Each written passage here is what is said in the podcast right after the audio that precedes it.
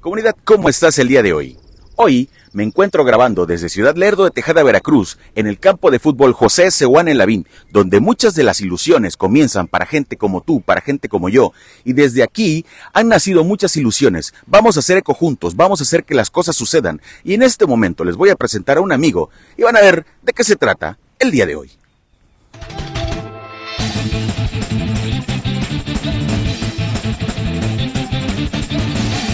Pues como lo viste en la intro, él es Julio César Medina Villegas y vamos a platicar con él el día de hoy. Julio, ¿cómo estás hoy? Gracias por estar el día de hoy conmigo.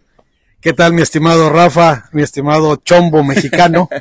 Aquí tenemos ya un chombo jarocho, déjenme decirles. ¿eh? Oye, eh, Julio, gracias por, por la gran comparación. Creo que todavía falta mucho, pero bueno, gracias por, por eso. Julio, a ver, eh, Empezamos a grabar el día de hoy en el campo de fútbol José Seoane Lavín porque yo sé que nuestra gente lerdense es muy aficionada al fútbol y desde aquí han, han iniciado muchas ilusiones. ¿Cómo, eh, ¿Cómo, nace Julio César Medina Villegas eh, en Lerdo de Tejada en el deporte? Fíjate que como todos, Lerdo fue un, un, un pueblo donde la afición era mayor de béisbol, sobre todo en esos clásicos que habría de obreros, ¿no? Entre San Pedro, San Francisco, y venían ligas, pues digo, venían equipos, perdón, de otros ingenios como San Cristóbal, San Gabriel y otros ingenios, el propio Mozorongo que está en Covarrubias.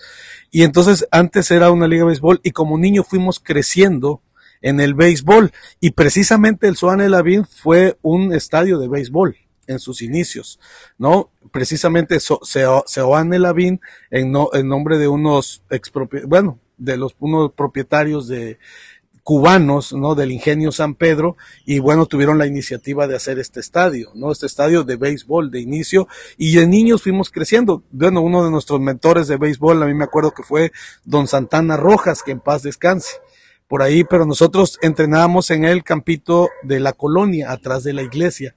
Ahí había un pequeño montículo y ahí nos, nos entrenábamos como niños, obviamente con el deseo de venir a participar ya más grandes.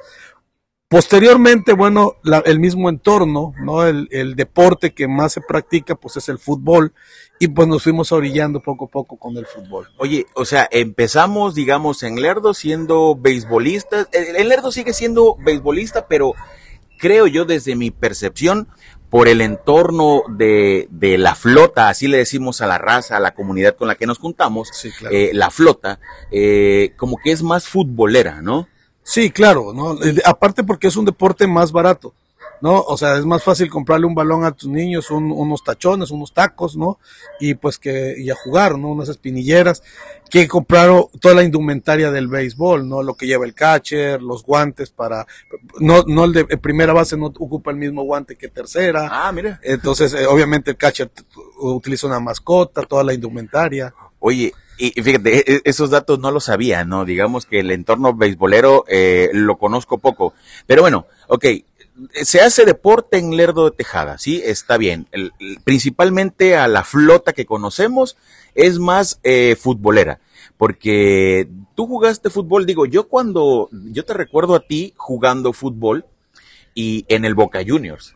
Ah, bueno. O sea, Boca Juniors es un equipo de fútbol, fue un equipo en aquel momento de fútbol que era muy, muy importante para la liga de fútbol local. Sí, de hecho, fíjate que eh, los, los, los antecedentes de ese Boca Juniors, ya siendo niños, ya un poquito más grandecitos de 11, 12 años, digo, la infantil empezamos de 8 o 9 años con Don Santana, de ahí nos fuimos degustando o, fuimos inclinándonos más por el fútbol, empezamos a ir a la cancha de, de fútbol donde jugaba en aquel entonces eh, el equipo San Pedro, era eh, este, la cancha que está enfrente al tanque de agua de aquí de la colonia Lázaro Cárdenas. Ahí antes había una cancha de fútbol y ahí empezamos todos y ahí surge el equipo Boca Junior. Eh, este, pero prácticamente su creador, ¿no? Fue don Pablo Muñoz, alias el, eh, le decían don Cananea, ¿no? Don Pablito Muñoz. Eh, obviamente sus hijos, mayores fueron los que inician con ese equipo de, de Boca Junior. Eh, posteriormente va creciendo generaciones y nos toca a nosotros, que son tus amigos y son mis amigos, y uno de ellos es hasta mi compadre. Bueno, de hecho nos decimos todos, nos decimos compadres, eh, los famosos cananeas, ¿no? Los macana Los que les dicen también. Bueno, su papá fue el creador de ese Boca Junior. En ese Boca Junior venía a jugar este, gente de Alvarado, entre ellos muy conocido, este, Pensado, ¿no?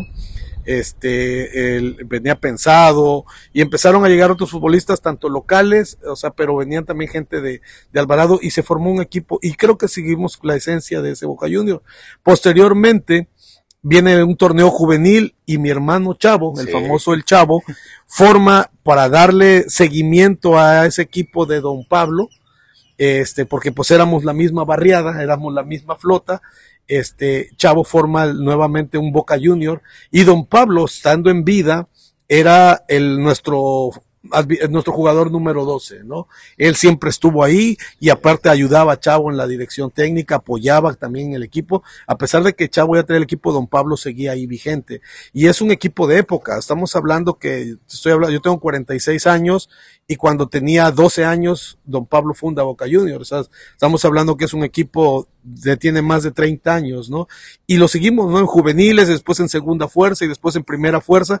Y en primera fuerza, pues fuimos el, yo creo que hemos sido el, único equipo que ha sido tricampeón en el torneo de liga de, me, de, de aquí Lerdo de Tejada. Sí, eh, sí, porque de verdad es que yo mi primera historia de fútbol en Lerdo, o sea, mi corta memoria futbolística, la verdad es que yo deportista como tal nunca lo he sido, pero en mi, en mi corta eh, eh, historia eh, de pensamiento futbolístico, el Boca Juniors siempre fue como el top de Lerdo.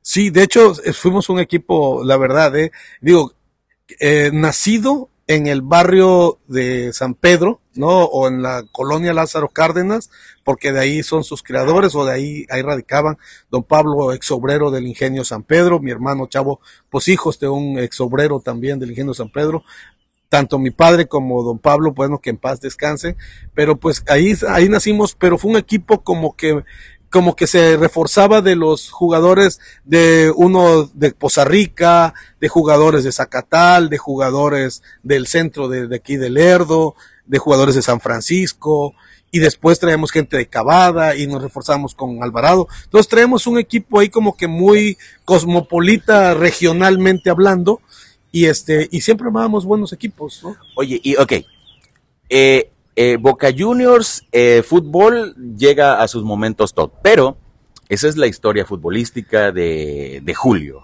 tuya. ¿Qué hace Julio eh, en su juventud? Digo, sé que jugabas fútbol, pero estudias, cuáles son tus inclinaciones. Digo, tú veías el fútbol como un deporte como lo ve la mayoría de toda la flota, pero mucho de la flota quiere ser hasta profesional.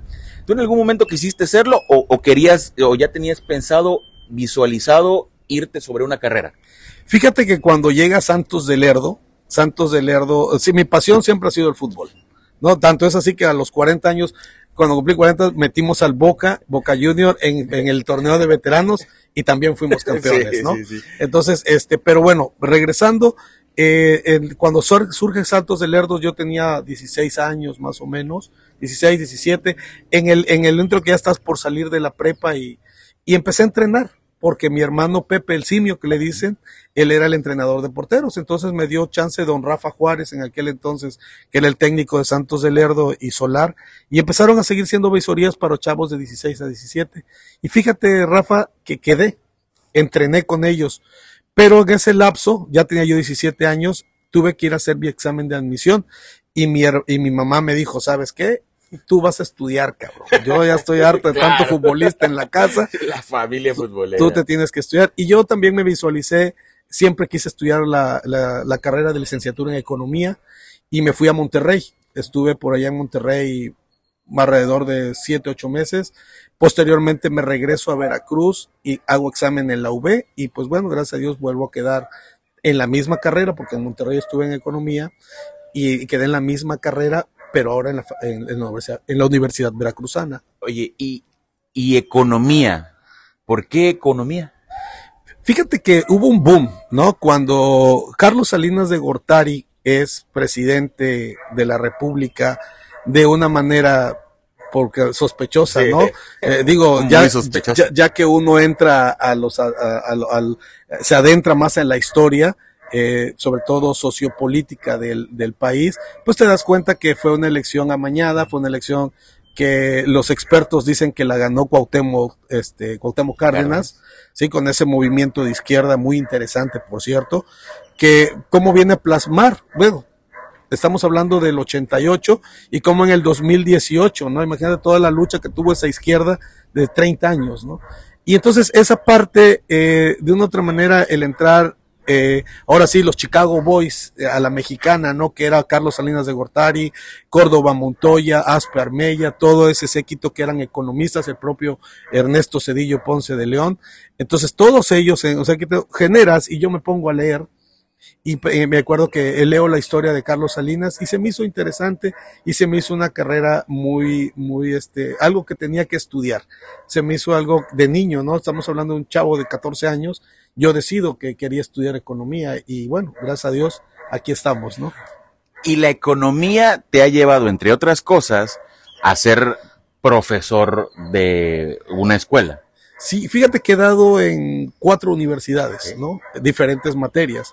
La ventaja de economía, digo, de la formación del economista eh, es que somos buenos en matemáticas porque vemos matemáticas la mitad de la carrera, ¿no? Somos una especie de ingenieros no tan especializados, simplemente muy buenos en matemáticas, sobre todo para hacer modelos econométricos y necesitamos forzosamente la matemática.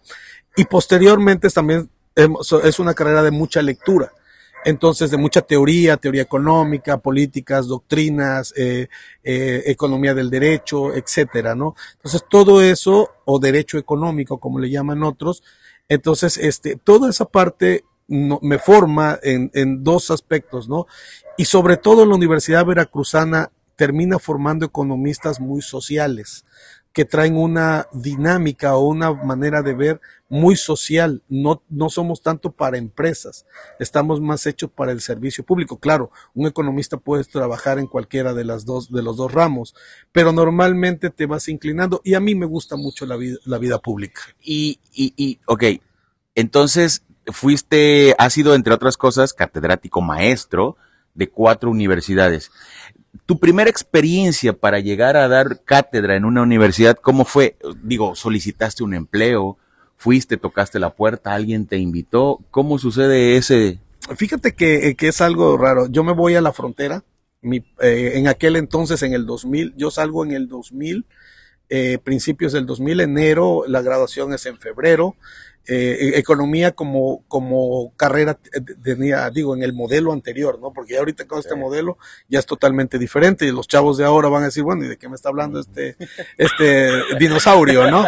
Entonces, este, pero no, realmente el modelo anterior eran nueve semestres, digo, muy fijados, muy cuadrados con cierto número de materias y este, y, eh, salgo y mi, mi padre me dice en el 2000, dice, ¿sabes qué? Pues hay una oportunidad de venirte a, acá, este, que ganó Vicente Fox, que van a venir para unas agencias aduanales y que hay gente que yo soy muy cercana a ellos y todo el show. Voy y al último no se hace nada. Pero sin embargo, con mi currículum en dicen, oye, pues están solicitando maestros en dos universidades en Río Bravo, Tamaulipas. Ahí empezó mi aventura como maestro en el 2002. Este, y, y voy y entrego mi currículum y, no había economistas. Ah, mira. O sea, éramos dos economistas o tres economistas en toda una ciudad con cuatro universidades. Entonces, este, y empiezo a dar en eso y después alguien me dice, oye, ¿sabes qué? Es que hay otra universidad que quiere otro. Y empecé dando, se llama Universidad del Atlántico, en Río Bravo, Tamaulipas, y Universidad del Noreste, no, no, el Noreste no, perdón, Universidad Tamaulipeca eran las dos, y la otra era el noreste y el, el CITEC, algo así se llamaba, pero empecé a dar en esas dos y materias como eh, finanzas públicas, finanzas internacionales, teoría económica, matemáticas, eh, ingeniería financiera. Entonces ahí empecé con eso. Yo menciono, mencioné esto porque en algún momento Julio fue mi maestro de la materia de economía en, en un instituto tecnológico que que está, que es una extensión de está en Lerdo de Tejada. Entonces, por eso también mencioné esta parte, ¿no? Porque, porque bueno, eh, eh, él aparte de conocernos desde la infancia, pues fue mi maestro en la materia de economía. Y bueno, entonces, tu aventura eh, como catedrático, maestro, profesor, inicia, digamos, por, por azar del destino. Vas buscando una oportunidad a otro estado que no es Veracruz, que es Tamaulipas, eh, que está eh, con frontera a nuestro propio estado, en México, y, y, llegas y caes de rebote. Pero das, das clases en, en otro estado y regresas después a Veracruz, ¿Qué, sucede después de que termina tu etapa allá? Bueno, este, pues básicamente, eh, pues sí, empiezo a dar clases. Eh, realmente me estaba, cada vez me estaban dando más materias, pero nace mi hijo. Y entonces, este, mi esposa, por cuestiones de que ella estaba por terminar su carrera, no se quiere ir a la frontera. Entonces me regreso a Veracruz, ¿no? Para estar, pues, cerca de ella y de mi hijo. Y, y empiezo a conseguir aquí trabajos y como entendí que algo que me apasiona y realmente, Rafa, te lo digo con mucha honestidad y mucha claridad. Yo creo que lo que más disfruto de todo, me gusta la vida pública, pero lo que más disfruto es dar clases. Eso me, vamos, jugar fútbol y dar clases para mí sería lo, lo, lo que más amo, ¿no? Digo, claro, mi familia, ¿no? Digo en aspectos eh, como labor, ¿no? Este, uno para divertirme, no voy a cobrar ni un peso, al cabo tengo que dar, pero el otro sí me da dinero, ¿no? El otro sí me puede mantener. Sin embargo, bueno, este, Regreso y empiezo a dar clases en la Universidad del Golfo en el 2003. Después me invitan en el Centro de Estudios Superiores de los Tuxtlas, también ahí en San Andrés Tuxtla, y ahí doy clases. Entonces no, te dije que eran cuatro, no, son cinco, porque de repente después me invitan en el Instituto Tecnológico eh, de Alvarado, que fue donde la extensión del Lerdo que te alcancé a dar clases. Y si bien me acuerdo fue estadística 1 y estadística 2. Ah, mira, oye, yo, no lo recordaba tan, claro. ¿eh? Eh, y sí, eh, bueno, entonces eh, das clases, bueno, regresas, eh, das clases en, en, en, ciudades que están cerca del Lerdo. Bueno, aquí no había universidad. No, aquí no había universidad. Y, y, y bueno, ¿qué haces hoy en día? En el 2023, estamos en abril del 2023, después del fútbol de niñez, después de emigrar a otro estado, eh, después de dar clases, después de regresar a tu estado, ¿qué haces en abril del 2023? Mira, eh, en este momento, eh, bueno, actualmente estoy colaborando con el Instituto Veracruzano de Desarrollo Municipal. es una, es perfectamente está sectorizado a la Secretaría de Gobierno del Estado, de, o sea, la Secretaría de Gobierno del Gobierno del Estado. Este, estoy colaborando con ellos. estaba como, como jefe del departamento administrativo ahorita hubo unos cambios y voy a estar como secretario técnico del director, ¿no?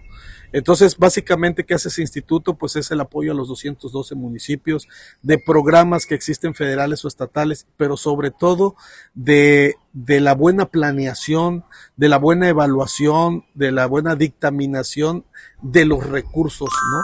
Nosotros ahorita estamos muy enfocados en el tema de el presupuesto basado en resultados.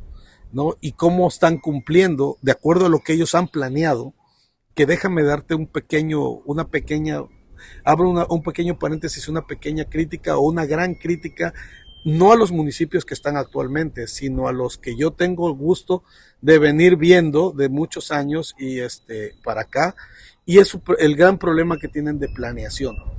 Cuando tú manejas dinero público, tienes que saber planear porque si no planeas, simplemente el recurso público no lo, no lo ejerces o no lo optimizas a donde debe de ir realmente aplicado.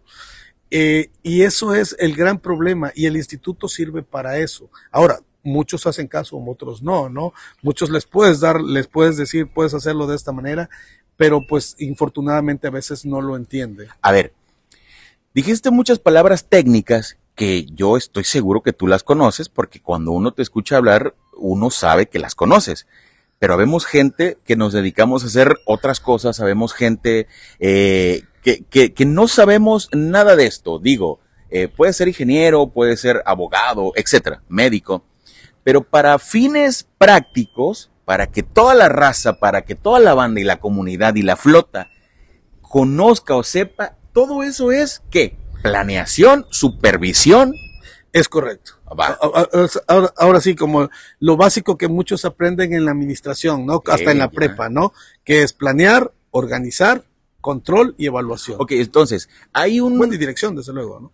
Hay, hay un... un eh, una posición, digamos, dentro del gobierno estatal, ¿es correcto? Sí, claro. Ok, y se dedica a supervisar, planear, eh, medir. Eh, más, más que nada que dedicarnos a eso, nos dedicamos a dar herramientas, a decirles a los municipios, sabes que tu plan, puedo checarlo, puedo evaluarlo, puedo revisarlo, y, si, y los municipios muchos dicen, ok, hazlo, ¿no? El gran problema de los municipios es que llegan despachos, eh, y ese es el problema, digo, y yo me quiero centrar ya a, a temas, ma- para no irme tan lejos, vámonos a Lerdo. ¿Cuál ha sido el problema en Lerdo de, vamos a hablar desde el profesor Gaspar para acá? Estamos hablando 2010. El profesor Gaspar fue un presidente municipal de Lerdo de Tejada. para acá hubo siempre un error de planeación. Hacían planes municipales de escritorio porque es un requisito que te, que te obliga la constitución política, primero la, la Carta Magna, ¿no? La, de, la, la, la constitución política de los Estados Unidos mexicanos, posteriormente la propia constitución del estado de Veracruz, y de ahí las leyes que se están emanando, ¿no? La ley de planeación general, que es la federal, y la ley de planeación del estado de Veracruz, y más toda la normatividad vigente. Todo eso, muchos lo que hacen es, como la ley me obliga, lo hago. Hablo a un despacho, viene en un escritorio, lo hace. No hace un diagnóstico del municipio, o sea, no saben cuáles son las causas. Por ejemplo, ¿a poco no se daban cuenta de que la productividad o que el rendimiento de o los manejos que estaba haciendo el gerente o dueño de San Francisco cada año iban mermando. ¿A poco no se daban cuenta de eso? ¿Por qué? Porque no había un diagnóstico. ¿Qué, pudo, ¿Qué se pudo haber hecho antes del cierre de San Francisco? Se pudieron haber hecho muchas cosas. Sa- San Francisco es, es una empresa, es un ingenio azucarero, San Francisco el Naranjal, que se encuentra en Lerdo de Tejada y que, bueno, desafortunadamente cerró y, bueno, eh, un caos total económicamente. es un caos total con- económicamente. Entonces a veces, y hablamos de economía de eso, ¿no? Entonces, el error se llama diagnóstico. En la planeación tenemos que tener un diagnóstico, pero un diagnóstico correcto. No podemos contratar a un despacho externo que venga a decirnos qué es lo que le falta al pueblo cuando tú lo que tienes que hacer es irte a caminar, ya ganaste una elección, ve, camina y ve la situación, porque muchos vienen, van, piden el voto, se van a su casa, contratan gente de fuera y son los que vienen a tomar decisiones. Entonces, eso es lo que no debe de suceder. ¿Por qué? Porque simplemente ya empieza un error en el diagnóstico. No saben, por ejemplo, tú vas a un doctor, ¿no? Pero tú vas a un doctor, el doctor te va a decir, ¿sabes qué? ¿Qué síntomas traes? Trae, o sea, y te va a dar un diagnóstico de la posible enfermedad que tienes, pero él tiene conocimiento de causa, ¿no? Él sabe tal vez, si el doctor es de Lerdo y tú vas aquí en Lerdo, sabe que tal vez, bueno, pues tal vez puede ser un error, no sé, traes un problema gastrointestinal, bueno, pues puede ser el agua, puede ser esto, puede ser la contaminación de algún alimento, no lo sé, o sea, ellos obviamente el entorno lo manejan más fácil a que vayas a que a que lo haga, por ejemplo, que vayas con alguien y te vayas y te metas a Facebook o a Google, no a Google y dices, si me duele el estómago, ¿qué me tomo? ¿No? Entonces, esa es la gran, o sea, eso es lo que estamos haciendo, ¿eh? Y parece chistoso, pero estamos googleando prácticamente desde hace 15 años, nuestros alcaldes anteriores, todos han estado googleando, digo, di- diciéndolo de, de una manera para, este, metafórica, están googleando, buscando un despacho que para quedar bien con un padrino político que tuvieron, para que el despacho se debe 50, 60, 100, 200 mil pesos, lo que ellos hayan acordado, y viene a ser un documento que nada más es para presentarlo a la legislatura y se regresa. O sea, no estamos planeando, o sea, y eso es lo que nos falta, y eso es lo que la economía hace, y eso es lo que el instituto les dice. A ver, señores, planeen, pero planeen con conciencia. Ya en la ley hay una metodología del marco lógico que se le llama. Esa metodología, como dices tú, para acá, para la flota. Para la flota. Es una, sí. es una metodología que les dice cómo hacer, o sea, ¿qué, cuáles son, tienen que atender las causas, tienes que ir a hacer foros a las colonias, tienes que acercarte a la gente, la gente tiene que opinar y basado en todo eso ha- haces una planeación para hacer políticas públicas que beneficien o ataquen esos problemas. Ahora, ¿qué sucede? Cuando no lo haces, cuando lo haces de escritorio, pues simplemente esos problemas ahí están. ¿no? Están, pero tú no sabes que están. Simplemente lo plasmas y ni siquiera haces una acción para tratar de remediarlo. Oye, a ver. Ok, ¿desde dónde ¿Dónde está, digo, hablando de ciudades, en qué ciudad de, de nuestro estado está la oficina de, o desde dónde despachas? Sí, estamos en Jalapa. En Jalapa, en, Jalapa. la capital del Eh, estado. sí, en la capital del estado. Y desde ahí se hace todo. Y, por ejemplo, dices eh, que es con, o, o tratar de, de aportarle a los municipios, pero mencionaste algo que es el, hay que ir, hay que ir, ver, revisar, etcétera. Tú vas a esos municipios. Sí, de hecho, de, de hecho hemos tenido convenios con varios alcaldes, ¿no? De hecho, eso es lo que hace la oficina.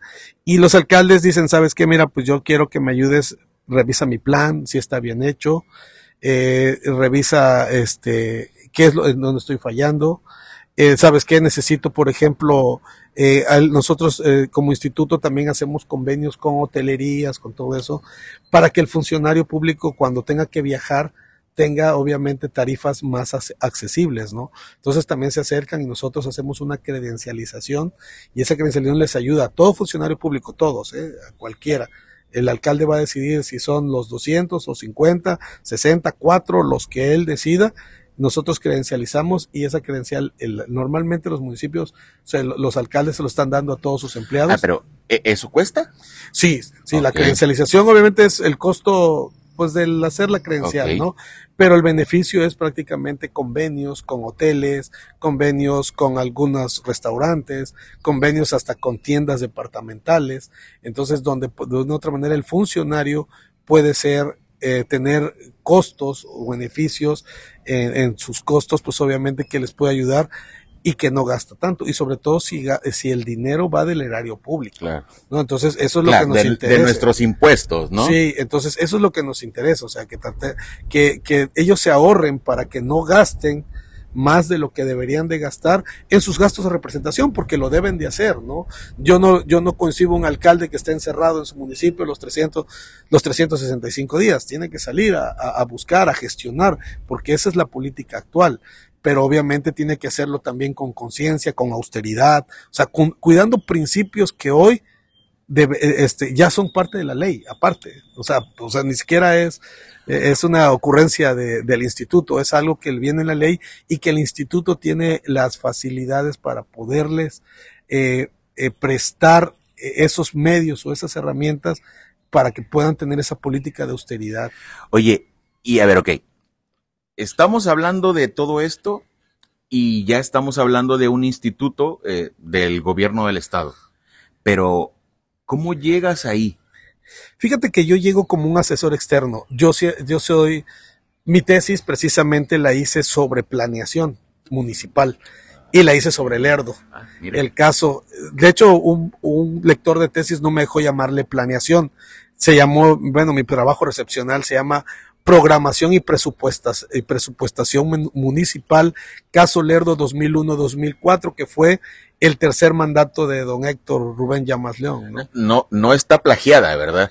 No, no, no, Ah, no, no, no, ok. no, no, no, no, Es un chiste. no, no me va- no me van a llevar a la Suprema Corte por eso, es ¿no? un chiste de la Suprema Corte. Bueno, Sí, sí, es totalmente de ok, llegas como asesor, pero ¿qué estabas haciendo? O sea, eh, sí, estabas de asesor, pero ¿qué hacías entonces? Precisamente está, te- yo te entré, e hicimos, bueno, tres cosas importantes. La primera, eh, me tocó coordinar tres planes municipales de desarrollo de municipios que se acercaron al instituto y el instituto se los elaboró.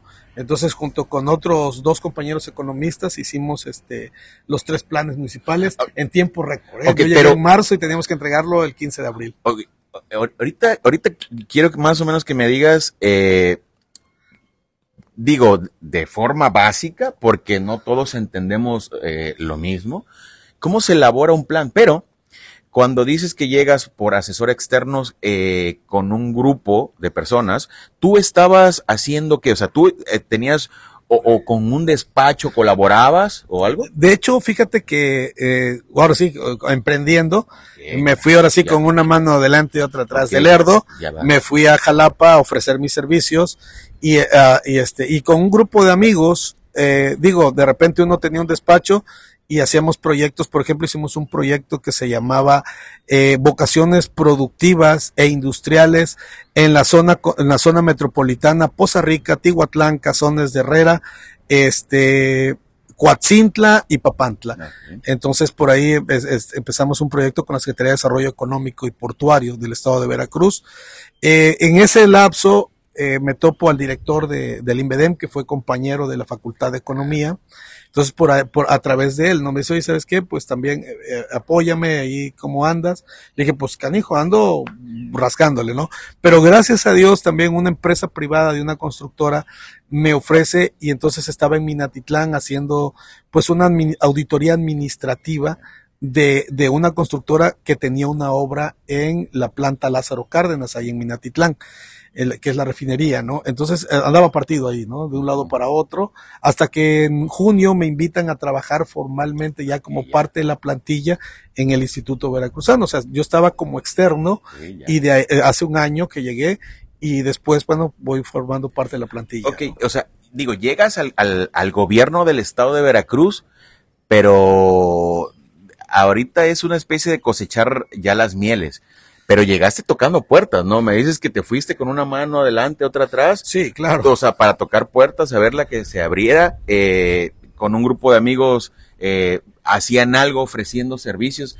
Digo, a veces uno de repente ve a alguien y dice, eh, oye, qué bien le va, ¿no? Pero uno no sabe que detrás también hay muchas puertas que se han tocado. Sí, no, y sobre todo que hay veces que, que no solamente llegas y al otro día la puerta se abre, ¿no? O sea, a veces yo me aventé creo que tres, cuatro meses en Jalapa eh, haciendo proyectos, haciendo proyectos, haciendo proyectos sin recibir un peso, ¿no?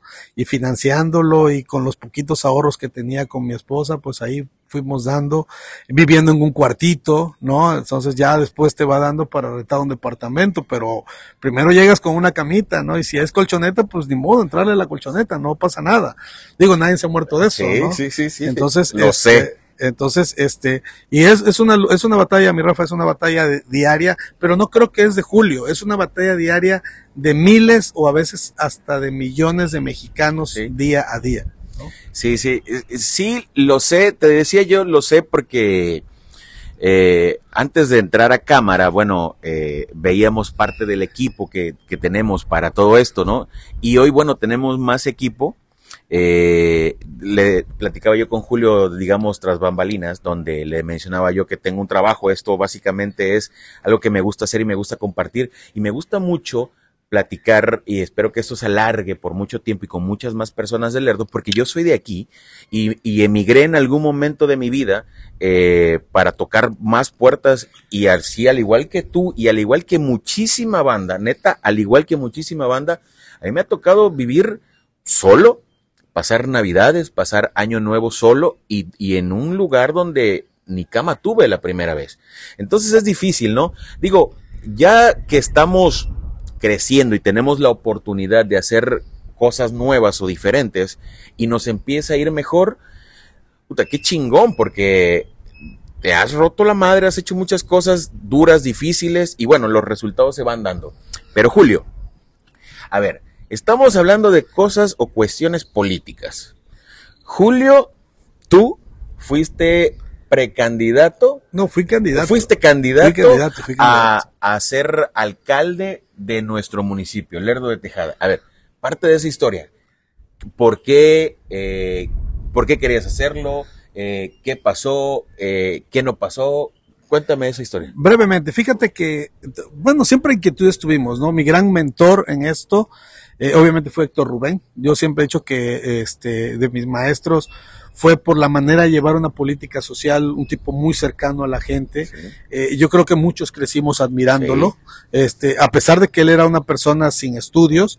O sea, digo, sin estudios como muchos que hoy se dicen profesionistas, se dicen que no sé si realmente lo sean, ¿no? Este, eh, y hace cuenta que él con mucho sentido común, creo que ha sido uno de los mejores alcaldes, si no es que el mejor que ha tenido la historia. Desde mi punto de vista, sí. Sí, este, digo, y yo puedo dirimir en términos financieros, pero sin embargo, en el término social fue excepcional y fue un gran maestro. Yo le aprendí trabajando con él.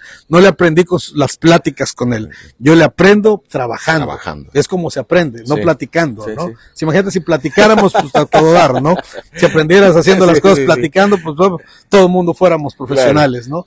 Eh, pero posteriormente, eh, otro gran maestro que, que, me, que me quita el miedo para poder hablar en, público fue Álvaro Flores Rojas, eh, eh, que fue gerente en Banorte. Él fue, fíjate, en el 2005 precandidato por el PRI y estaba contra Nelson Camacho, también un joven que dos años mayor que yo, pero que crecimos juntos en la Sor Juana, ¿no? Su mamá y sus papás, bueno, una extraordinaria familia, que eso era la Sor Juana cuando inició una extraordinaria familia.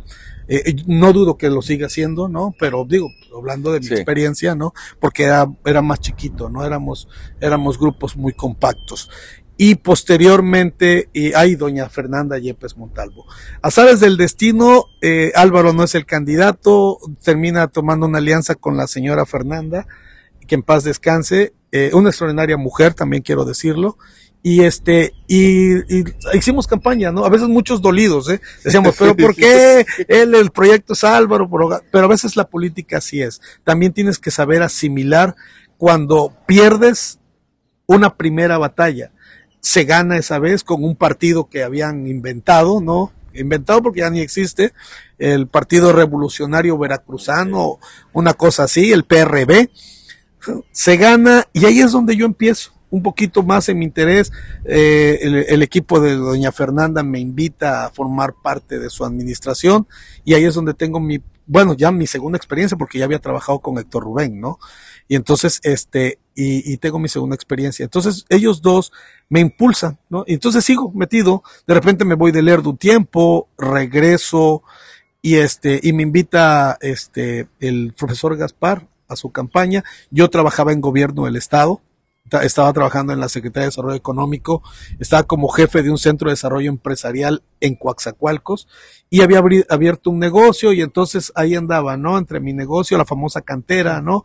Y ahí andaban, llegaba los fines de semana y pues dedicaba el negocio, mi hermano Chavo se dedicaba entre semana y así estuvimos. Eh, cuando me invita el profesor Gaspar a su campaña y la gana, este, pasa algo, ¿no? Me doy cuenta al, momento de entrar que empieza a entrar mucha gente de fuera con muchos intereses y empieza a llegar un despacho que se llevaba casi todo el presupuesto, cosa a la que no estuve de acuerdo y renuncio a los cinco meses. De hecho, se queda mi esposa por, por cuestiones de que yo también le había invertido un billete a su campaña. le dije, no, pues déjala a ella, aparte a mí ya ni me quieres, porque pues te estoy tirando grilla y no me voy a quedar callado, claro. ¿no? Entonces, este, quiera salud, pues ella ahí va a estar y, y cualquier cosa que se les que necesiten, pues yo, y me invitan a trabajar en la Secretaría de Educación de Veracruz, eh, como, en la Subsecretaría de Desarrollo Educativo, estuve como asesor administrativo ahí un tiempo, eh, y en ese lapso empiezo a ver y me desencanto, me regreso al Lerdo y empieza la flota, ahora sí, la flota. Oye, cabrón, pues, ¿por qué no te lanzas? Y, y, hacemos campaña por invitación de un grupo que hice con una extraordinaria mujer eh, eh, que se llama Doña Lulú Reyes, que en paz descanse también. Empezamos a hacer un grupo político porque ella también ya estaba desencantada, que habíamos siempre andado en campañas, en campañas y, y no, se, no se nos daba el lugar o, o no teníamos la voz suficiente para cambiar el proyecto que supuestamente habíamos, ya cuando llegaba, no sé qué tiene esa silla, cabrón. No, yo un día dije, no, tal vez lo digo de broma ahorita, el día que llegue alguien que ponga una silla de plástico para que no lo maree, cabrón, porque quién sabe qué tiene ese forro, cabrón, porque los marea a todos, ¿no? Entonces, este, y, y prácticamente empezamos a hacer un grupo y empezamos a crecer. Se, nos voltea a ver este, una candidata a diputada federal por el PAN, que es la doctora eh, Rosario Valerio. Nos invita y empezamos, no tenemos compromiso con ningún partido político y la apoyamos a ella, no al partido político, a ella, ¿no? Porque esa es la parte que, que quiero que tendamos todos. Cuando tú participas en una campaña política, participas por un proyecto. ¿Tienes que utilizar un partido? Sí, porque el sistema partidista que tiene nuestro México, pues así te obliga a hacerlo, ¿no? Terminas comprando una franquicia para participar con ella, ¿no? Y entonces eh, me pasa y después gente muy buena, muy que tengo muy grandes amigos en el PAN, me invitan a que fuera yo precandidato en ese momento.